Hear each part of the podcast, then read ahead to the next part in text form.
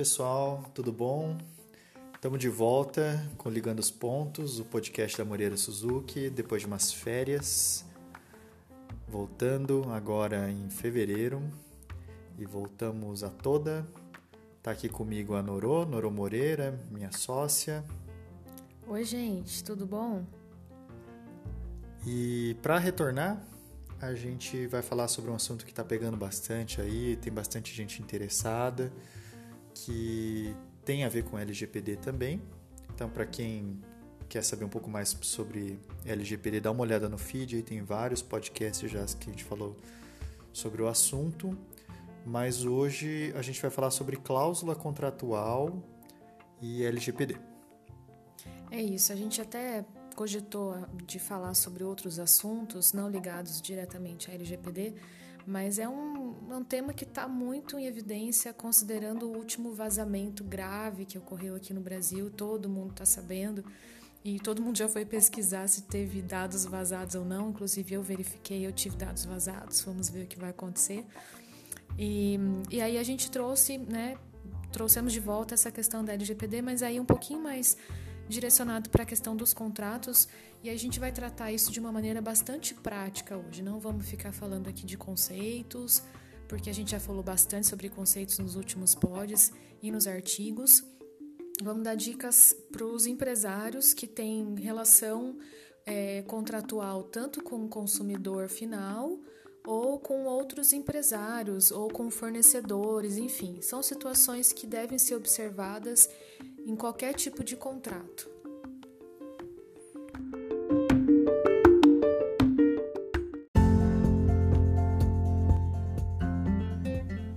Segunda dica de ouro que eu dou é o seguinte: uma vez identificada a, identificada a posição onde você está, é importante que você faça um checklist e coloque isso como se fosse uma folha de rosto do contrato.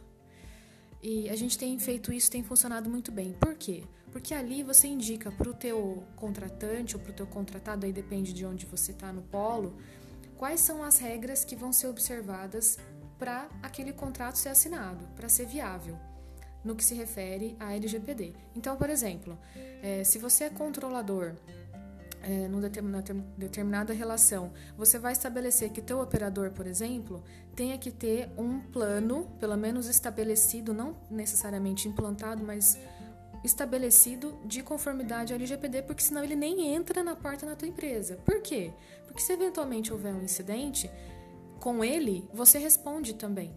Então, para evitar, a regra do jogo é essa e, e outras situações que são essenciais para aquele contrato ser assinado. Então é como se fosse um checklist de viabilidade, vamos dizer assim. Então isso é muito bacana para contratos que são corriqueiros, reiterados na empresa. Contrato de, por exemplo, você vai contratar, eu dei um exemplo de, de material de escritório, né? Caso você vá fazer uma pesquisa de preços, esse é um dos pontos que pode ser decisivo para você contratar ou não um fornecedor XYZ por exemplo. Então vale muito a pena. E eu estou dando essas dicas aqui para contratos que já existem, mas isso também, obviamente, pode ser aplicado para contratos novos, o que dá menos trabalho, porque naqueles que já existem, muito provável que você tenha que aditar esse contrato. Então, sentar na mesa com a outra parte e negociar. Por isso que é importante, e tem cláusula que a gente nem negocia relacionada ao GPD, né? Por isso que é importante que essas pessoas do outro lado também entendam a relevância o papel delas no que se refere à LGPD. E aí a gente vai descendo um pouquinho mais para as cláusulas que eu falo que são as essenciais. A gente vai passar por estas e depois para as cláusulas que são é, plus, vamos dizer assim, a depender do tamanho do contrato, dos valores envolvidos, das partes envolvidas. Ah, vamos lá então. Vamos falar das cláusulas. Tá, então as cláusulas que que tem que ter. Eu vou falar algumas aí, o pessoal até pode dar risada, falar assim, ah, isso é tão óbvio, né? Mas tem que ter, porque se não tiver escrito, pode dar um pipoco gigante em caso de incidente. Então, a primeira delas é garantia de atendimento à LGPD. Tem que estar escrito que as partes se comprometem a resguardar, a respeitar, a obedecer aquilo que está na LGPD. Isso lembra, né, Noro, é, vários tipos de contrato, não aquele contrato da papelaria, mas a gente que atua bastante em contrato, é uma, um capítulo clássico de contrato é declarações e garantias. E lá em declarações e garantias, a depender da natureza do contrato, a gente coloca essas declarações de, e garantias de cumprimento a determinados pontos regulatórios. Pessoal que está mais acostumado aí vai ver em muitos contratos, por exemplo, declarações a respeito da é, adequação à lei anticorrupção. Tem a ver com compliance. Mesma forma, acredito que seja em relação à LGPD, né? Exatamente. A gente coloca isso, a gente recomenda, não é necessário, obviamente, né? É que coloque num capítulo separado, porque daí fica claro. Então, com relação à LGPD, a gente se compromete a atender ao que está na legislação brasileira. Óbvio, se a operação envolver situações é, fora do país, aí as obrigações são diferentes. Naturalmente, vocês também estariam obrigados à GDPR, que é a legislação é, que vigora, tirando os Estados Unidos, né, na Europa, por exemplo mas a gente vai falar aqui no nosso mercado interno. Então, é importante que essa cláusula esteja prevista. A partir disso, e identificado, né, como eu falei no início, é, qual é a, a posição em que, o, em que o empresário está inserido, a gente vai colocar as obrigações que cabem a cada uma das partes. Então, para controlador é muito. tem um monte de, de obrigação a mais do que para operador, até pelo próprio. É, pela, pelo que envolve mesmo a operação, o controlador detém a, a, a, ordem daquilo que vai ser executado com os dados, então muitas obrigações são, são resvaladas para ele, e em contrapartida para o operador também. Então, coisas do tipo assim. É, quem avisa quem e em quanto tempo em caso de incidente, por exemplo. É, qual é a, a, a necessidade de identificar e de auditar fluxos de dados entre um e outro, porque vai haver esse compartilhamento, de que forma esse compartilhamento vai ser feito. Mas antes disso, até, e é uma coisa bastante óbvia, a questão dos contratos, ela, como a gente está falando, ela envolve já um, pl um, plano, um projeto de conformidade. Então, eu estou falando aqui quem é controlador, quem é operador, quais os dados, etc. Isso pressupõe que você já tenha feito a tarefa de casa prévia, né? De identificar tudo isso. Então, quando você vai colocar no contrato, é importante que você descreva que tipo de dado e a descrição mesmo, assim. Eu coleto nome, RG, CPF, sei lá, quaisquer outros dados que são necessários e eu faço isso com, tais, com tais dados, você faz aquilo. Nós somos responsáveis por nos comunicar caso exista algum incidente. E tirando isso, você, é, se acontece algum problema, a gente tem que avisar um ao outro num prazo específico.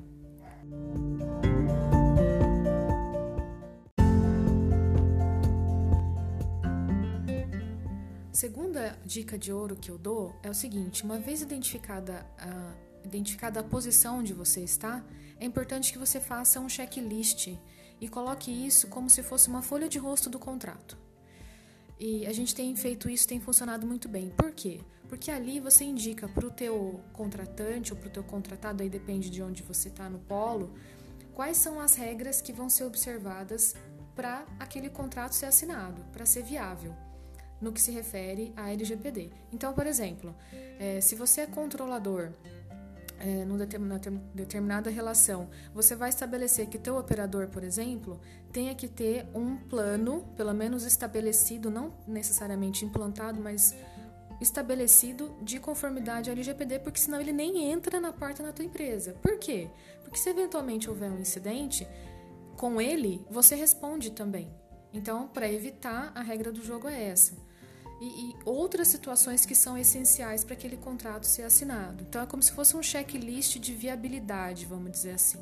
Então isso é muito bacana para contratos que são corriqueiros, reiterados na empresa. Contrato de, por exemplo, você vai contratar, eu dei um exemplo de, de material de escritório, né? Caso você vá fazer uma pesquisa de preços, esse é um dos pontos que pode ser decisivo para você contratar ou não um fornecedor XYZ por exemplo. Então vale muito a pena. E eu estou dando essas dicas aqui para contratos que já existem, mas isso também, obviamente, pode ser aplicado para contratos novos. O que dá menos trabalho, porque naqueles que já existem, muito provável que você tenha que aditar esse contrato. Então, sentar na mesa com a outra parte e negociar. Por isso que é importante, e tem cláusula que a gente nem negocia relacionada ao LGPD, né? Por isso que é importante que essas pessoas do outro lado também entendam a relevância, o papel delas no que se refere à LGPD. E aí a gente vai descendo um pouquinho mais para as cláusulas que eu falo que são as essenciais. A gente vai passar por estas e depois para as cláusulas que são é, plus, vamos dizer assim. A depender do tamanho do contrato, dos valores envolvidos, das partes envolvidas. Ah, vamos lá então. Vamos falar das cláusulas. Tá, então as cláusulas que, que tem que ter. E eu vou falar algumas aí, o pessoal até pode dar risada, falar assim, ah, isso é tão óbvio, né? Mas tem que ter, porque se não tiver escrito, isso pode dar um pipoco gigante em caso de incidente. Então, a primeira delas é garantia de atendimento à LGPD. Tem que estar escrito que as partes se comprometem a resguardar, a respeitar, a obedecer aquilo que está na LGPD. Isso lembra, né, Noro, é, vários tipos de contrato, não aquele contrato da papelaria, mas a gente que atua bastante em contrato, é uma, um capítulo clássico de contrato é declarações e garantias. E lá em declarações e garantias, a depender da natureza do contrato, a gente coloca essas declarações de, e garantias de cumprimento a determinados pontos regulatórios. O pessoal que está mais acostumado aí vai ver em muitos contratos, por exemplo, declarações a respeito da é, adequação à lei anticorrupção tem a ver com compliance. Mesma forma, acredito que seja em relação ao LGPD, né? Exatamente. A gente coloca isso, a gente recomenda, não é necessário, obviamente, né? É que coloque num capítulo separado, porque daí fica claro. Então, com relação ao LGPD, a gente se compromete a atender ao que está na legislação brasileira. Óbvio, se a operação envolver situações é, fora do país, aí as obrigações são diferentes.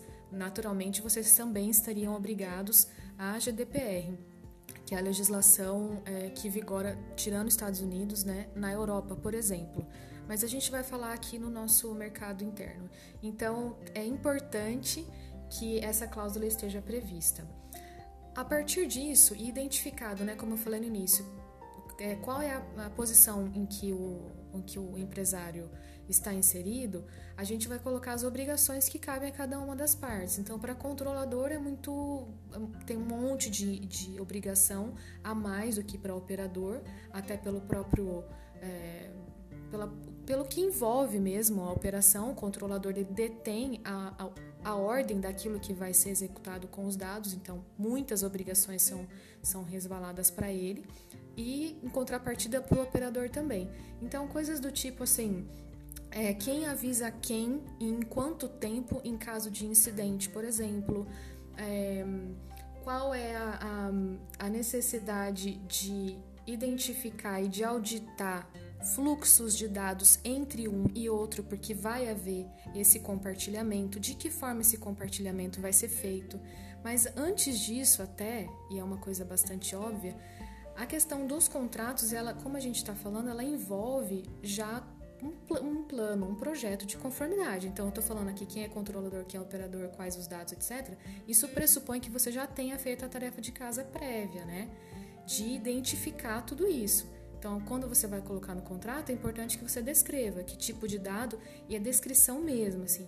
Eu coleto nome, RG, CPF, sei lá, quaisquer outros dados que são necessários e eu faço isso com, tais, com tais dados, você faz aquilo nós somos responsáveis por nos comunicar caso exista algum incidente.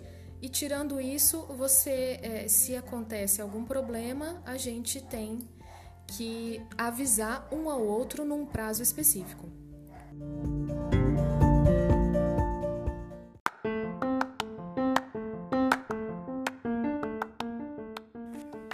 Ainda bem que a gente não precisa tratar e proteger os dados dos animais de estimação, né, Nora? Porque tem um amigo aqui, vizinho do escritório, um cachorro, que acho que ele está querendo participar do, do podcast e a gente teria que ver quais são os dados dele. Mas, enfim, vamos lá, vamos seguir. É um convidado especial é, no pod de hoje. Então, eu estava falando aqui das cláusulas que são essenciais, né? uma outra cláusula que é bastante importante é aquela que se refere à possibilidade de uma das partes terceirizar a obrigação que ela assumiu nesse contrato. Então vamos supor que o operador, que é a pessoa que executa a tarefa, ele possa terceirizar. É importante estabelecer as regras dessa terceirização. Se primeiro, se pode, segundo, podendo, de que maneira o controlador, que é o detentor ali da, da, da, da atividade, vamos dizer assim, ele vai ser cientificado e vai autorizar. Dependendo do tamanho da operação, é importante que isso esteja por escrito, autorização expressa mesmo do controlador, porque é, querendo ou não, uma terceira pessoa jurídica ou física, enfim, envolvida nesse fluxo e é um, uma outra possibilidade de geração de incidentes. Então, essa terceira também tem que, ser, tem que garantir que está aplicando ou tem um projeto de aplicação de conformidade em dados. E aí a gente segue na linha do tempo no tratamento do dado, né? Então a gente falou assim, é, quais dados são coletados, o que é feito com os dados, que, o que cada uma das partes faz com esses dados, é, se existe a possibilidade de compartilhamento com uma terceira pessoa, física ou jurídica, e aí depois de terminada a atividade, o que, que vai ser feito com esse dado? Ele vai ser eliminado? Ele vai ser guardado? Se vai ser guardado por quanto tempo? Onde? Então é importante essa é uma outra cláusula que tem que ter. É, por quanto tempo esse dado vai ser armazenado. E aí, quando a gente fala de tempo, a gente tem que ser específico. Uh, anos, meses ou tanto tempo depois que terminar a atividade descrita neste contrato, que é o objeto, ou, e conjugada também com a possibilidade de uma auditoria pelo controlador. Por quê? Porque o controlador ele pode, sim, dependendo do tamanho do contrato, interferir nisso, verificar se realmente o operador se livrou daqueles dados, eliminou. Vou dar um exemplo bem prático que aconteceu com a gente aqui no escritório esta semana. É, um cliente nosso nos perguntou, é, enfim, tem dados lá de consumidores finais e aí eles têm um terceiro. Eles armazenaram esses dados por um motivo X.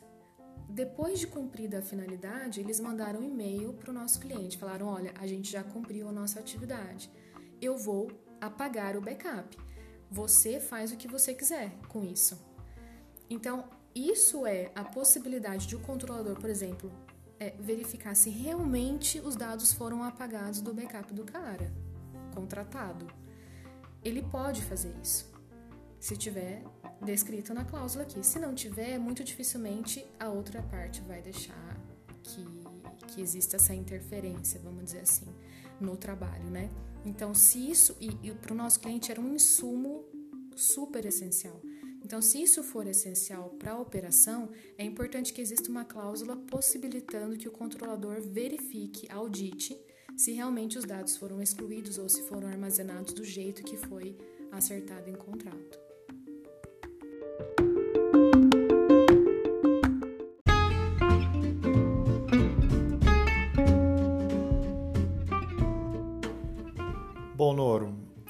Vamos seguir então. Você já comentou sobre várias cláusulas essenciais. Tem mais alguma? Eu acho que as, as mais é, gritantes, assim, as que tem que ter, eu já falei, já passei por elas.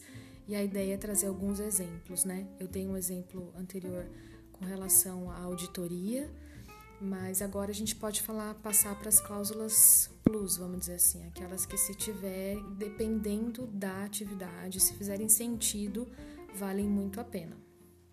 Podemos seguir para elas então? Vamos lá. Então tá. É, a gente falou daquela questão de estar escrito que todo mundo tem que respeitar a LGPD, né? Seguindo a isso, é óbvio, mas dependendo do tipo de contrato, tem que ficar a cláusula tem que ficar bem escrita é com relação à responsabilidade. Se houver um incidente, o que, que cada parte vai ter que arcar? Então, multa, vai ter multa, não vai ter multa? Se eventualmente o incidente for pequeno, que tipo de responsabilidade isso vai causar para a parte que concorreu para esse incidente? Se vai acarretar eventualmente a rescisão desse contrato, uma coisa mais grave. Enfim, tudo isso tem que ser tratado ali É, porque aí a gente cai naquele, naquela regra geral, né, Vicente? Até você pode comentar um pouco. Porque tem um, umas cláusulas que são padrão. Em caso de descumprimento, o cara vai pagar tanto de multa, enfim. Mas dependendo do contrato, vale a pena estipular multas, regras específicas para o descumprimento de LGPD. Então aí agrega, né? Porque são incidentes diferentes. É diferente de deixar de pagar, por exemplo, um, um valor que foi contratado pela prestação de serviço. Outra coisa é descumprir aquilo que foi tratado em LGPD, existir um incidente, prejudicar pessoas titulares, e aí isso pode gerar uma multa. É, é são duas coisas eu acho que eu posso contribuir. Uma, é essa possibilidade de multa. Né? Naqueles contratos mais simples, de papelaria, de modelo da internet, normalmente as pessoas colocam umas cláusulas de multa genéricas. Ah, quem descumprir esse contrato vai pagar multa de 10%. Só que essas cláusulas normalmente elas não valem para esse tipo de obrigação, que é uma obrigação anexa à obrigação principal. E mesmo que tentar ser mais claro assim, o, normalmente o objetivo da, do contrato não é cumprimento da LGPD. O cumprimento da LGPD é uma obrigação necessária dentro de um escopo do contrato, uma prestação de serviço, uma compra e venda, né? enfim, vários tipos de uma cessão de propriedade intelectual, tem muitos tipos de escopo contratual. Então, se você coloca uma cláusula penal, uma cláusula de multa é, genérica, você corre o risco de não poder usar porque tem umas questões, a gente não vai entrar nisso, mas tem umas diferenças entre cláusula penal, que, são, que é chamada tecnicamente de compensatório, e cláusula penal por atraso. E a cláusula penal, que é essa geral compensatória, é normalmente aplicada por descumprimento do elemento central do contrato. E aí é uma troca. Ó, você deixou de cumprir aquela prestação de serviço, você deixou de me entregar a casa, você deixou de me entregar o carro, então, nós não vamos fazer negócio e você vai me pagar uma multa. Nesse caso, muito provavelmente o negócio está sendo executado, mas houve um problema de descumprimento de uma obrigação legal e contratual relativa à LGPD. Então, é importante colocar, primeiro de tudo, uma cláusula específica com uma multa, que é uma multa por descumprimento de uma obrigação tecnicamente acessória. Fazendo uma analogia, Sabe quando você faz cláusula? A gente já comentou aqui, pode pegar uns episódios atrás. Confidencialidade e não competição. Sempre o pessoal está acostumado já. A cláusula de confidencialidade. Se você descumpre a cláusula de confidencialidade, você vai pagar a multa de 500 mil reais sem prejuízo de perdas e danos suplementares. Mesma coisa aqui. Se você descumprir a cláusula de LGPD e causar um incidente, você pode levar uma multa XYZ. Esse é o primeiro ponto. O segundo ponto que a Noro comentou é a de responsabilidade. A cláusula de responsabilidade é muito comum em vários tipos de contrato, tanto na área societária, mas também na área imobiliária. Por exemplo, comprar um imóvel. É... A gente é muito comum e tem que ser feito isso. Os passivos do imóvel relativos ao período anterior à data da assinatura do contrato, ainda que concretizados para frente, são de responsabilidade do vendedor. A partir de então, de responsabilidade do comprador. Estou comprando uma empresa ah, a verba trabalhista que não foi paga, um passivo trabalhista que existe na empresa antes da aquisição é do vendedor. Depois da aquisição é do comprador.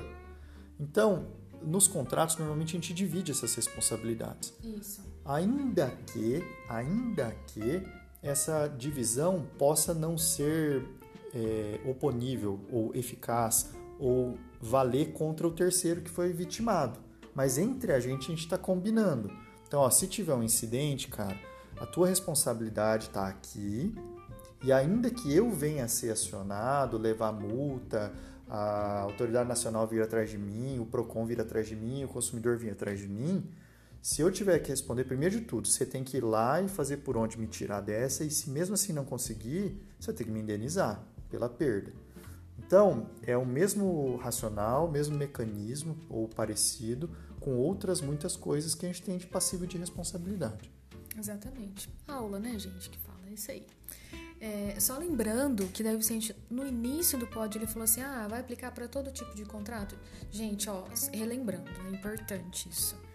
Para quem que a gente vai botar esse monte de coisa de LGPD?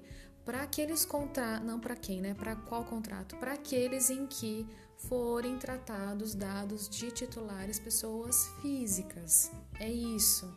Então, se houver qualquer é, contrato vinculado estritamente B2B e não houver nenhuma interferência, intercorrência relacionada a titular, pessoa física, não houver fluxo de dados de terceiros, é muito provável, não vou cravar aqui, mas é muito provável que não seja necessária a alteração desse contrato, aditamento, enfim.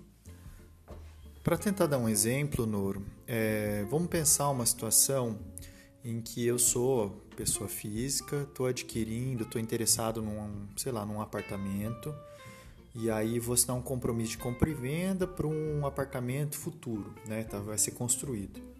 E nesse contrato eu dou, sei lá, um opt-in, uma autorização, uma, ou eu tenho um legítimo interesse a respeito de, por exemplo, a decoração do meu apartamento futuro, aquisição de imobiliário, a um, sei lá, decoração de um arquiteto, não sei.